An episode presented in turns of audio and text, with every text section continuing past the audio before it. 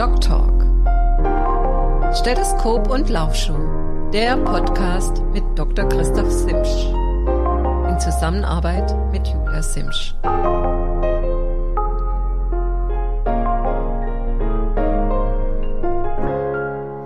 Ja, hallo, ich begrüße euch wieder ganz herzlich zu meinem Podcast Doc Talk, Stethoskop und Laufshow. Heute ist Freitag, der 1. März und ja, ich sitze jetzt hier im schönen Phuket in Thailand, wie angekündigt und freue mich ganz besonders auf die heutige Episode. Ähm, ich habe neben mir ein altbekanntes Gesicht sitzen, den Jürgen Zeck, der bereits in der allerersten Folge bei uns Studiogast gewesen ist und wir wollen heute einfach so ein bisschen über die Triathlon-Szene hier nochmal sprechen und auch ein Projekt, was er jetzt begonnen hat. Und ja, ich hoffe, euch gefällt's. Ähm, ich bitte euch, wir haben nur ein Mikrofon, es wird abends so ein bisschen quietschen, weil wir das Mikrofon herreichen müssen, da so ein bisschen die Tonqualität zu entschuldigen, aber ich denke, es wird trotzdem einigermaßen klappen. Also, hallo Jürgen, wie geht's dir? Ja, hallo Christoph, mir geht's gut. Äh, wir haben ja alle Spaß hier im Training. Voll, das kann ich bestätigen. Du bist ja hier mit einer Gruppe deutscher Triathleten. Bist ja jetzt schon über zwei Wochen hier. Und ich habe ja gesehen, ihr habt sehr gut trainiert. Und äh, es war auch ein Spaß für mich, dich wieder zu sehen. Und, äh, und deine Trainingspartner waren ja auch einige schon ein paar Mal hier. Und äh, ja, heute ist dein letzter, ne, morgen früh ist dein letzter Trainingstag.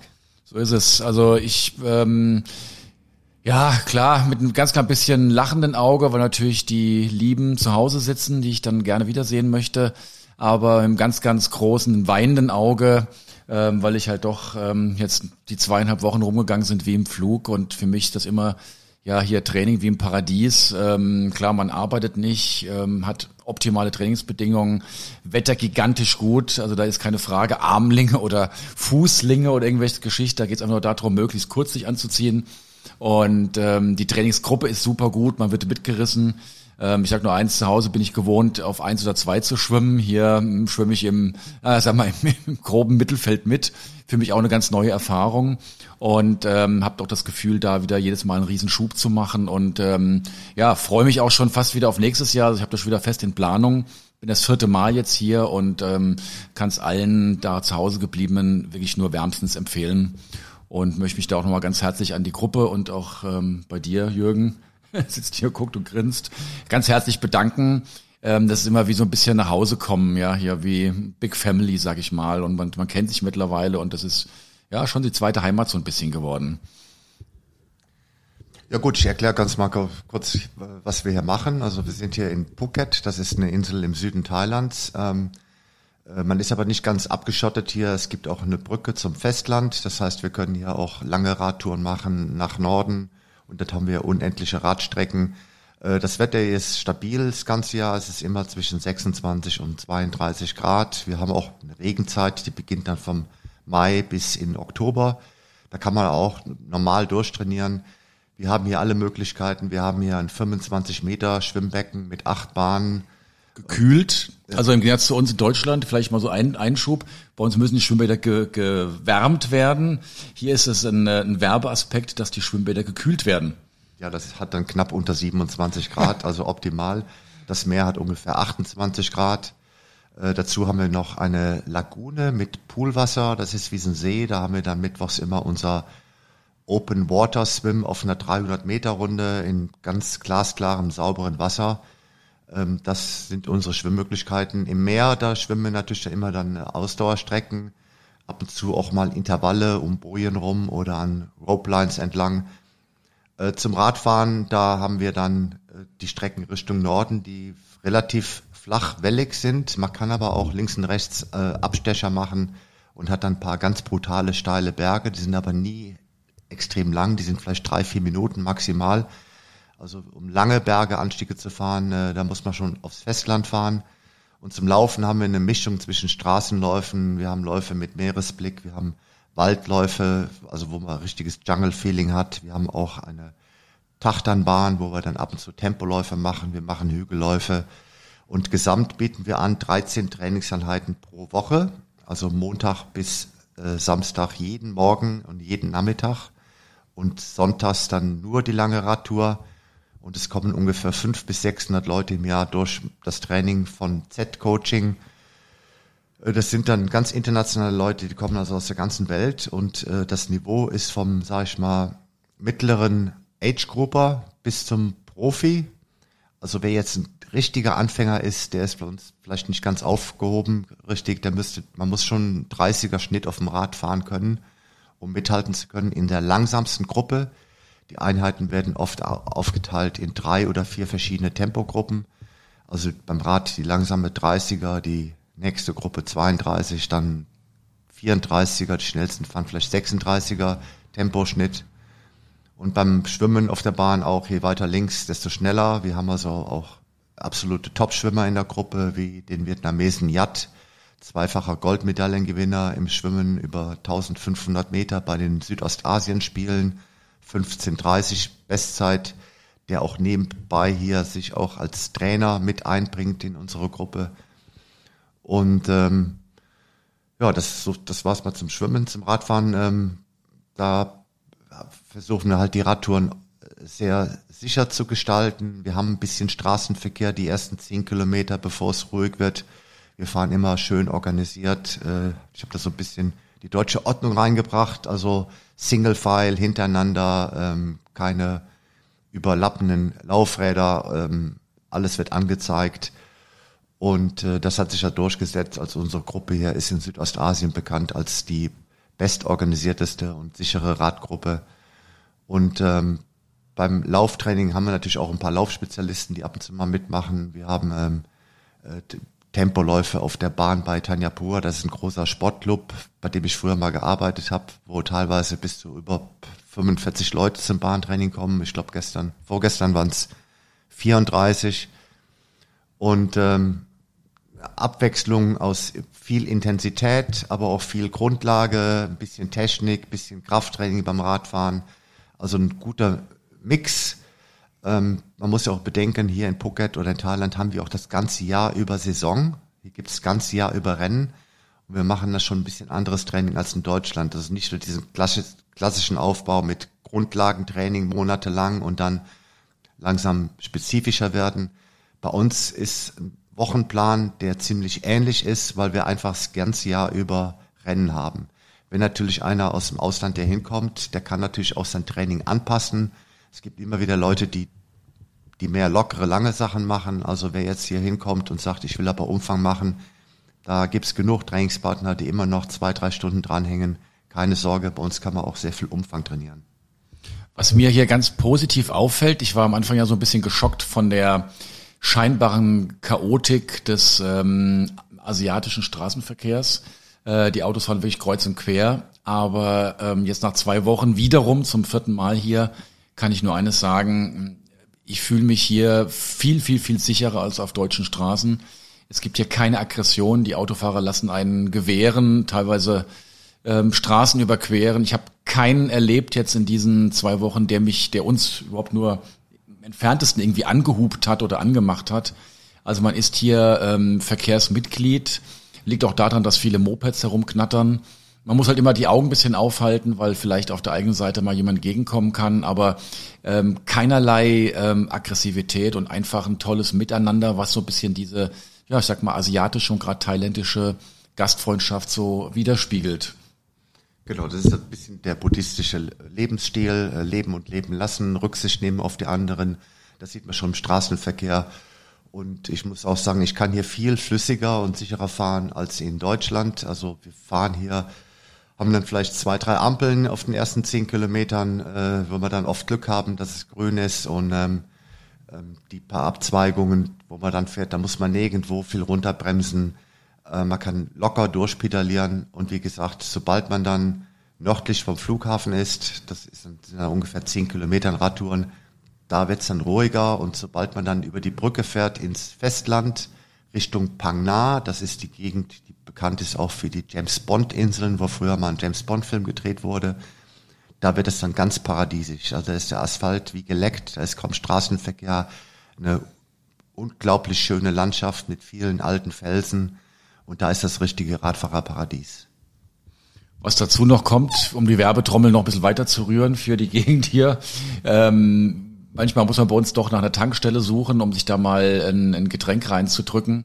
Äh, hier hat man praktisch permanent am Straßenrand kleine Buden, so dass ähm, Flüssigkeit, Getränkeaufnahme oder Kumpel Magnus, der immer bei seinem Ananasstand anhält, die Frau kennt ihn schon, die winkt von weitem schon, wenn er angeradelt kommt, stellt ihm Stuhl hin, schält ihm eine Ananas, ähm, er dann, die er dann für 50 Cent genüsslich futtert.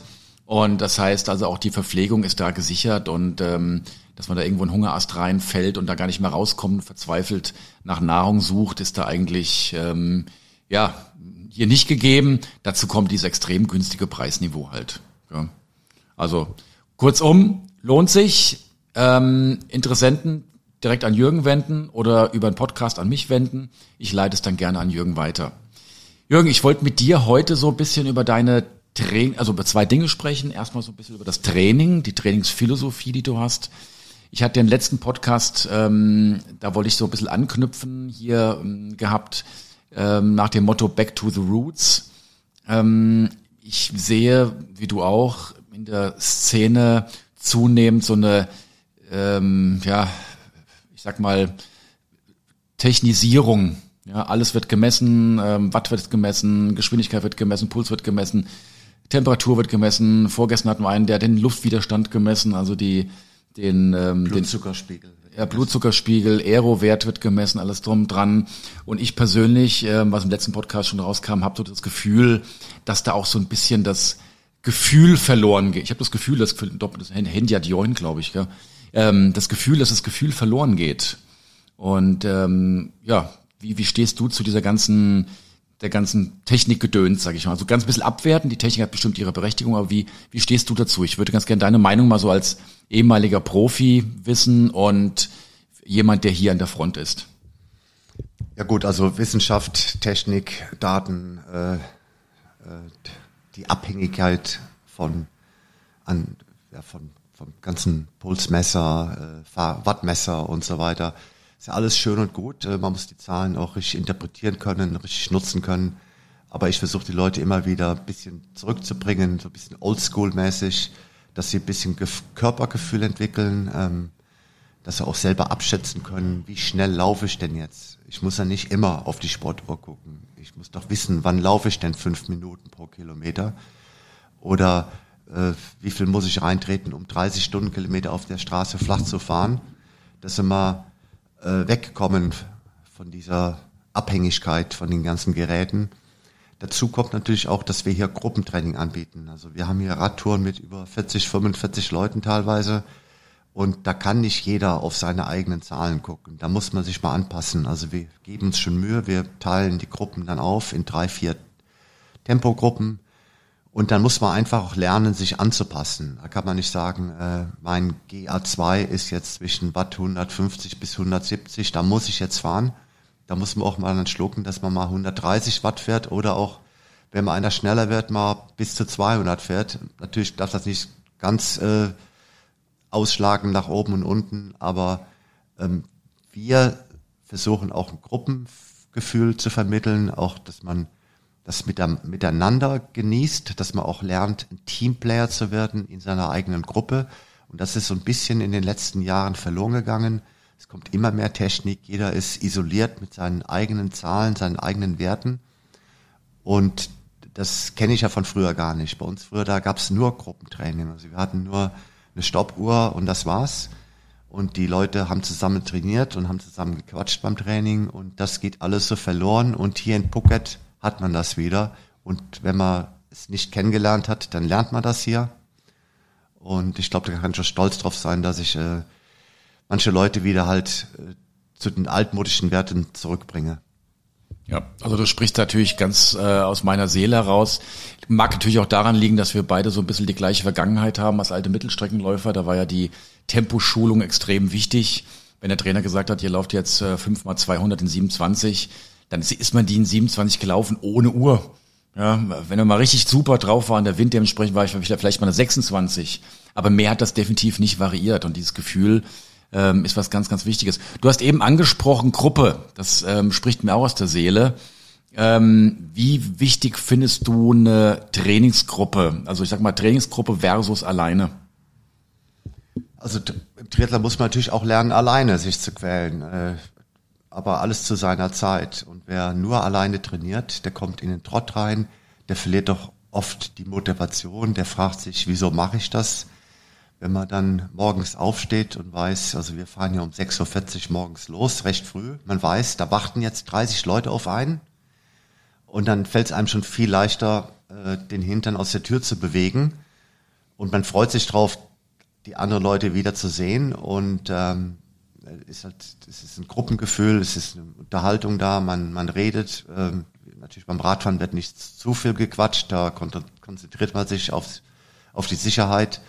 Aber der soziale Aspekt ist auch extrem wichtig und da steht Z-Coaching Phuket für, dass wir auch eine Triathlon-Familie sind. Bei uns wird also nicht nur trainiert und nach Hause gefahren, gegessen, geschlafen, sondern nach dem Training sitzt man noch zusammen eine Stunde, isst ein Sandwich, trinkt einen Smoothie, trinkt einen Kaffee, quatscht übers Training, lernt die Leute kennen und wir haben super nette Leute aus der ganzen Welt von allen Altersstufen, von 14 bis paar 70 Jahren und, äh, und aus allen Ländern.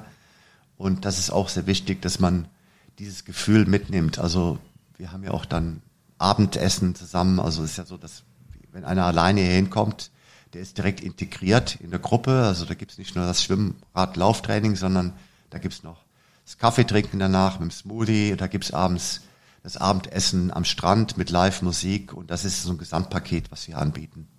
Was total super ist, kann ich bestätigen. Heute Abend zum Beispiel, da wir morgen abreisen, gibt's eine kleine Abschiedsparty hier im ähm, ja, meinem Lieblings-Beach-Pick nennt sich das hier, so eine Bar am Strand äh, mit live jeden Abend Live-Musik und ähm, gutem Essen und direkt am Strand Sonntaguntergang anzuschauen, ähm, einfach toll und da ja das das zeigt so die ganze Geschichte auch schon. Ich möchte das nochmal bestätigen, gerade so diese Gruppendynamik und möchte gerade mal eine Einheit. Waren wir vorgestern waren wir auf der auf der Bahn, haben Intervalle geschrubbt. Wie gesagt, es waren über 30 Leute dort gewesen und ähm, bin ganz sicher, ähm, klar, Luftfeuchtigkeit war dementsprechend. Wir hatten dann, als wir gestartet haben, 33 oder 34 Grad gehabt. Ähm, ich bin ganz sicher, alleine hätte ich die Einheit zu Hause nie und nimmer durchgezogen.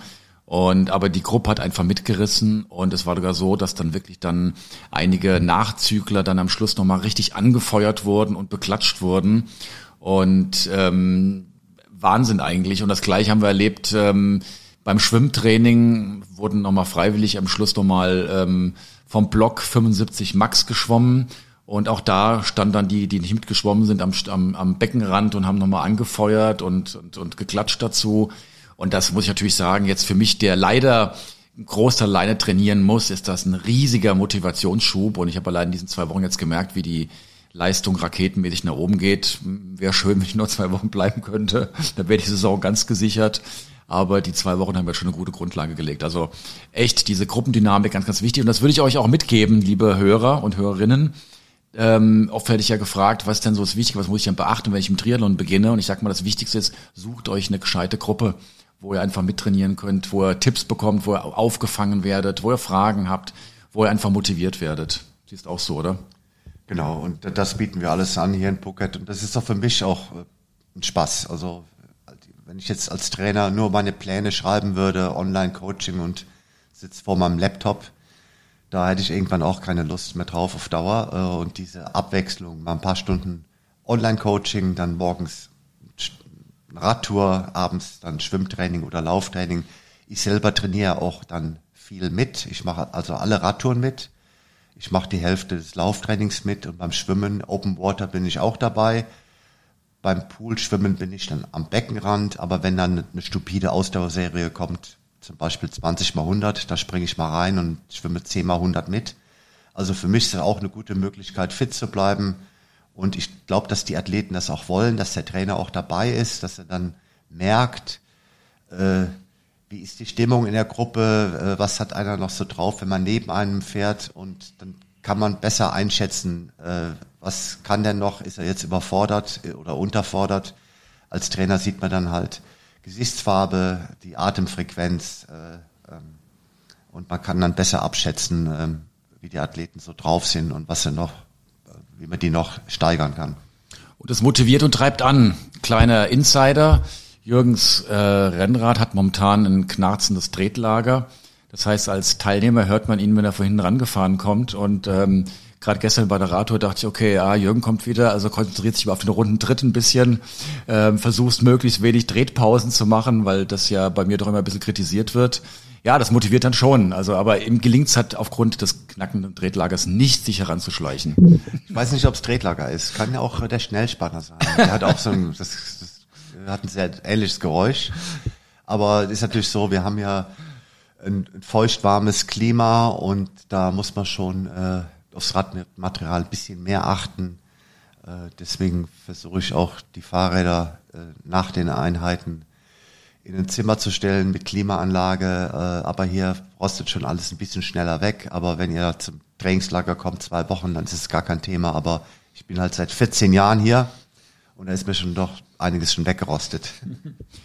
Was mir auch toll aufgefallen ist, ist äh, sind so die die Thai, der Thai-Nachwuchs, sage ich mal. Wir haben ein paar sehr talentierte junge Menschen hier in der Gruppe drin, auch aus Indonesien, ähm, die erstmal auch vom optischen extremst austrainiert aussehen. Ich habe jetzt gerade vor zwei Tagen in meinem Freundeskreis, ähm, ich weiß gar nicht, wer das ist, der mit einem extremen Sixpack, den habe ich fotografiert. Ping. Ping hat ein Sixpack, also das ist wie im Bilderbuch äh, gemalt. Also krasser geht's nicht und ähm, hab's mal nach Deutschland geschickt nach dem Motto: So schaut's aus, äh, so kann's aussehen ungefähr als Motivation für viele. Und aber ähm, was dann einfach ist, dass diese diese jungen Menschen hochmotiviert hierher kommen und ähm, ja einfach total freundlich morgens sind, grüßen, mit Spaß dabei sind, höflich sind voll integriert sind, äh, uns integrieren als Neue. Ähm, eine ganz, ganz tolle Sache. Und ja, da kommen wir auch gleich zum zweiten Punkt. Ich habe gehört, Jürgen, du greifst, ist ja nicht, dass es allen so gut geht wie uns in Europa. Du greifst doch einigen Nachwuchsathleten unter die Arme. Vielleicht kannst du da von deinem Projekt mal erzählen. Ja gut, es fing eigentlich an, dass äh, ungefähr vor sechs Jahren wir dann plötzlich immer mehr junge Athleten aus dem Ort hier, also der, der Ort heißt ja hier Bangtao. Das ist eigentlich ein bisschen muslimisch, äh, muslimischer Ort, wo dann plötzlich jede Menge Buben im Alter von 13 bis 15 Jahren zum Training kamen. Und äh, ich habe auch einen thailändischen Assistenztrainer, der gut Englisch kann und der hat dann halt auch mit der Sprache geholfen. Die Jungs konnten kein Wort äh, Englisch. Also die Kommunikation war extrem schwierig.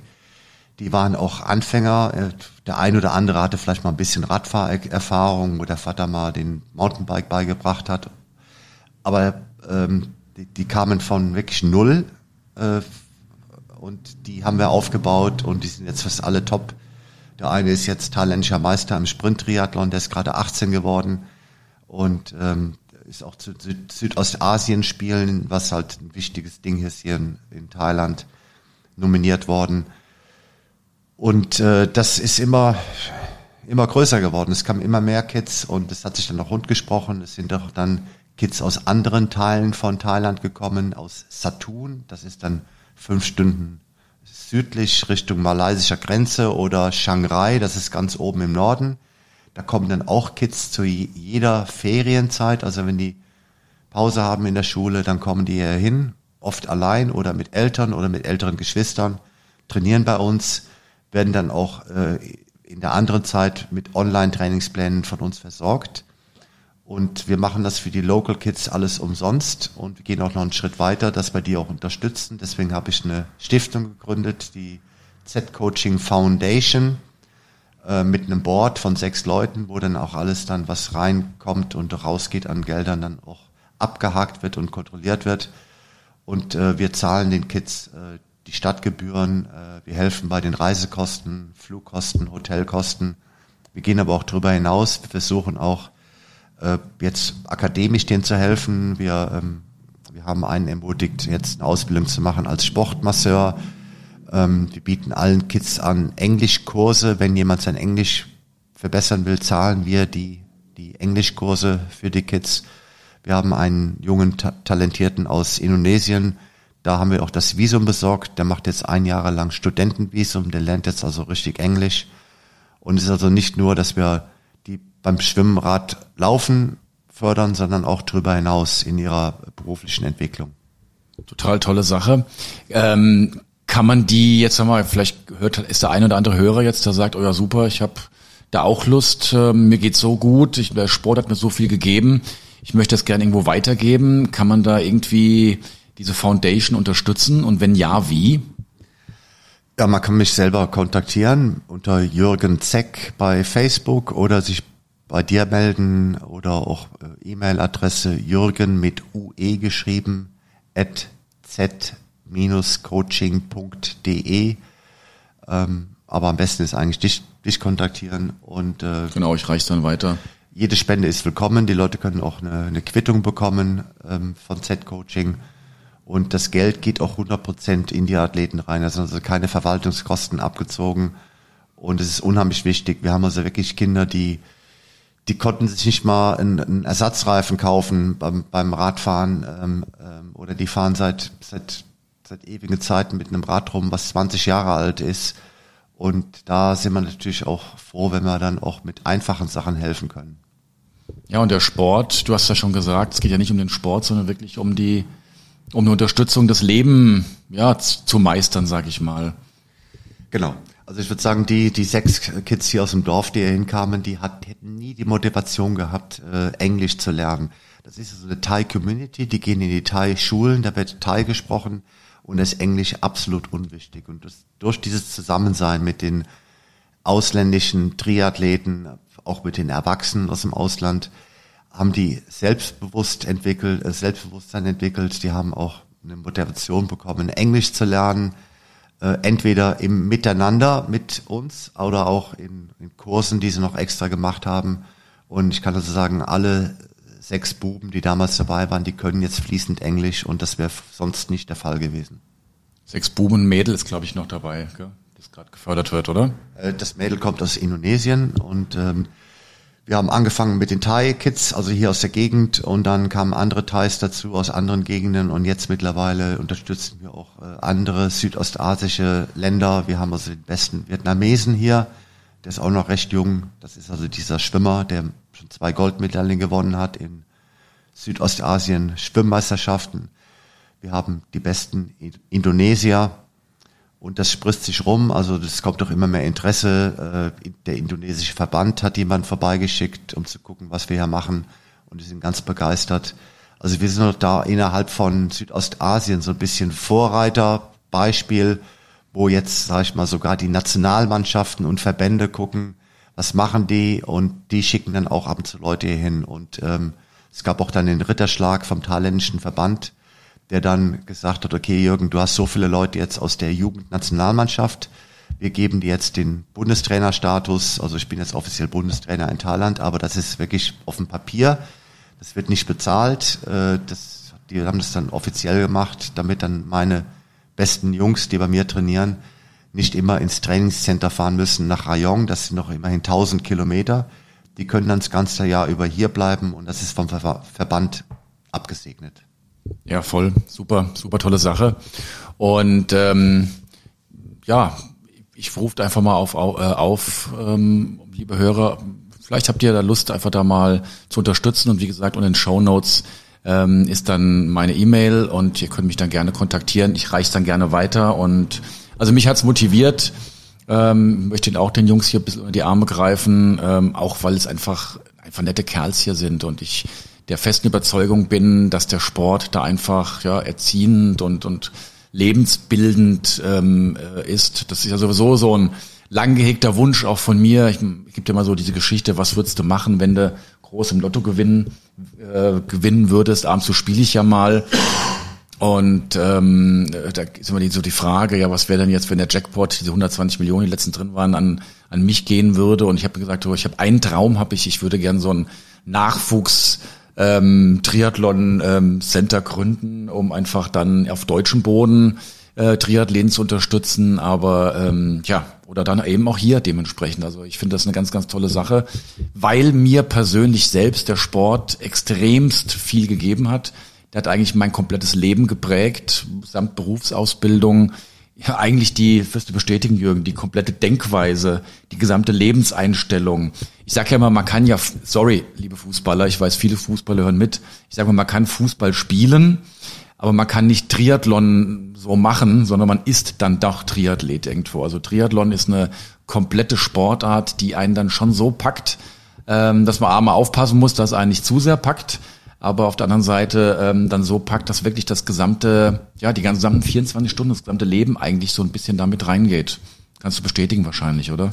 Ja, also ich bin ja seit 14. Lebensjahr Ausdauersportler. Ich war ja früher Mittelstreckenläufer. Dann mit dem 18. Lebensjahr wurde ich dann Triathleten. Ich muss sagen, Ausdauersport hat mein Leben äh, ja, total beeinflusst. Also mein Leben ist Ausdauersport. Ich wollte gerade sagen, ja, ja, wahrscheinlich. Ja, bei dir natürlich noch viel extremer mit deinen ganzen. Wie viel Ironman hast du gewonnen? Acht? Acht Ironman gewonnen und jetzt, äh, ich sag mal, ich habe 83 angefangen, bin immer noch aktiv, mache immer noch Wettkämpfe. Äh, zwar nicht mehr so viel. Im letzten Jahr war es nur ein Triathlon und drei oder vier Radrennen. Ähm, aber wie gesagt, ich bin jeden Tag beim Training dabei und ich glaube, wenn ich nicht in Phuket wäre, wäre mein Leben ganz anders. Da würde ich in Deutschland sitzen am Computer und wäre ein bisschen frustriert und äh, hier bin ich halt dabei, lebe, bin doch recht gesund, bin recht fit und ähm, lerne jeden Tag neue Leute kennen und es ja Kommen und Gehen immer wieder von interessanten Leuten. Und wir hatten ja jetzt gerade die Hochsaison, wir hatten ja Weihnachten, Neujahr, dann kommt das chinesische New Year, da waren auch noch ein paar Leute hier. Und äh, man denkt jetzt, es könnte jetzt abflauen, aber ist nicht der Fall. Wir haben dann nächste Woche kommen dann elf Athleten aus Hongkong, also ambitionierte Athleten. Das sind noch Athleten, die sich für Weltmeisterschaften qualifizieren. Und dann kommt ja auch dieser PTO-Wettkampf in Singapur, der ist Mitte April und deswegen werden wir eine Flut von Triathlon-Profis in Phuket haben, die genau wissen, in Phuket ist es besser zum Trainieren als in Singapur. Es ist dasselbe Wetter. Man kann hier viel mehr Radfahren, hat bessere Luft, gesunde Luft. Ist auch alles ein bisschen günstiger zum Leben. Also wir werden hier ein paar, ich würde mal sagen, von den 40 Profis, die in Singapur starten, kommen mindestens ein Dutzend nach Phuket. Du hast gerade die Profis erwähnt. Ähm, wir kommen auch schon so langsam auch tatsächlich zum Ende des Podcastes. Ähm, ich weiß, dass einige Hörer davon dafür brennen, ähm, tatsächlich von den vom Nor norwegischen Duo ein bisschen was zu hören. Die waren ja vor vier Jahren auch hier gewesen. Kannst du da vielleicht ein, zwei Sätze sagen? Wie trainieren die? Was sind das für Menschen? Ähm, waren die mit in der Gruppe mit dabei? Was, wie, welchen Eindruck konntest du gewinnen? Ja gut, ich habe einen Einblick ins Training von vielen Top-Leuten. Das war ja früher schon so in San Diego, immer mit den Besten der Welt trainiert und es kamen nach Phuket auch viele andere. Patrick Lange war ein paar Mal hier, Faris Al-Sultan, äh, Andreas Rehlert. Wir haben im Moment auch den Michel Rehlert hier, den dreifachen Weltmeister, Jonathan Brownlee war hier und das Highlight war natürlich, wo die Norweger hier waren mit der komplettischen, mit den kompletten äh, norwegischen Nationalmannschaft. Die japanische Nationalmannschaft da auch dabei ich habe dann so einen Monat lang für die das ganze Camp organisiert. Die hatten natürlich ihren eigenen Trainerstab dabei, haben ihre eigenen Sachen gemacht, aber die haben viel integriert in unser Training oder die haben auch ihr Training dann offen gestaltet, wo die Besten von unseren Leuten auch mittrainieren konnten. Und es war ganz interessant. Und das A und O des Erfolges der Norweger ist auch die Gruppendynamik. Man sagt immer the Norwegian Method, das Wissenschaftliche ja, das ist auch wichtig. Ähm, die werden auch ständig kontrolliert mit Laktat und sowas. Aber ich sehe, wie die trainieren. Die trainieren zusammen, die haben Spaß und es ist in erster Linie diese Gruppendynamik. Und ähm, also wir haben die alle noch eine sehr gute Erinnerung. Äh, da war nie eine schlechte Laune von denen. Die waren immer äh, sehr offen für alle unsere Athleten, vor allen Dingen die jungen Athleten. Die wurden dann sehr gerne integriert. Da wurden sehr viele Selfies gemacht und äh, Unterschriften gegeben und man ist abends zusammen weggegangen. Auch mit den Trainern, die dann teilweise sehr trinkfest waren abends. und äh, wir haben das alles in gute Erinnerungen und ich habe auch noch guten Kontakt zu allen, vor allem zum Christian Blumenfeld, der ab und zu mal schreibt und der hat immer wieder betont, dass Phuket für die das beste Trainingslager war, was sie jemals gemacht haben.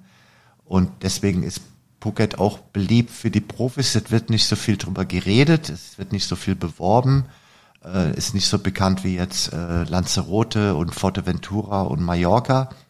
Aber wer jetzt wirklich eine Hitzeanpassung machen möchte, wer für ein Hitzerennen trainiert, wer irgendwo hinkommen möchte, wo er genau weiß, es ist zwischen 28 und 32 Grad, ich kann jeden Tag trainieren, Ähm, für den ist Phuket ähm, das Ideale und viele Profis wissen es. Und ich werde dich informieren, Christoph, wird dir genau sagen, wer noch kommen wird hier zum Trainieren vor der PTO in Singapur. Ich glaube, da werden noch ein paar ganz große Namen hier auftauchen. Werde ich dann mit doppelt weinendem Herzen zu Hause sitzen. Ja, Jürgen, ich danke dir vielmals. Ähm, ich hoffe, es hat euch gefallen, der, Podcast. Ähm, toller Einblick hier in die, in diese, ja, Trainingslocation, in die ganze Trainingsphilosophie, die dahinter steckt. Ich hoffe, ich konnte oder wir konnten euch motivieren, mal zu überlegen, ob ihr doch vielleicht äh, in die ZEC Foundation ein bisschen was reinspenden möchtet, um einfach wirklich sympathischen, hochmotivierten und extrem talentierten äh, jungen Asiaten, Thais hier zu helfen. Würde mich freuen, würde mich extrem freuen, wenn da was ginge. Und ja, mir bleibt einfach nur zu sagen, nochmal Jürgen, vielen Dank für alles. Und ähm, ich bin ganz sicher, wir sehen uns ja wahrscheinlich in Deutschland irgendwo bei einem oder einem anderen Rennen. Und ansonsten äh, ganz sicher im nächsten Jahr. Ich überlege gerade so ein bisschen vielleicht Weihnachten, Silvester, mal gucken. Aber zum nächsten Jahr zur gleichen Zeit am gleichen Ort ähm, auf jeden Fall dann wieder hier. Ja, ich danke auch, Christoph, und ich selber bin ja auch da nochmal kurz in Deutschland, so zwischen Ende Juni bis, bis Ende August und äh, man kann mich auch in Frankfurt sehen an der Strecke. Ich betreue da ein paar Athleten oder auch in Rot, vielleicht auch beim City Triathlon in Frankfurt. Also wer mich sieht, keine Angst, einfach ansprechen. Ja, super. Also, liebe Hörer, liebe Hörerinnen, verbleiben wir so und ich wünsche euch ein Oh, jetzt habe ich aber hier bei Technik ein bisschen Probleme. Ich wünsche euch eine tolle Saison und wir sprechen uns und hören uns wieder in drei Wochen. Bis dann. Danke nochmal, Jürgen. Ciao, mach's gut. Ciao, danke.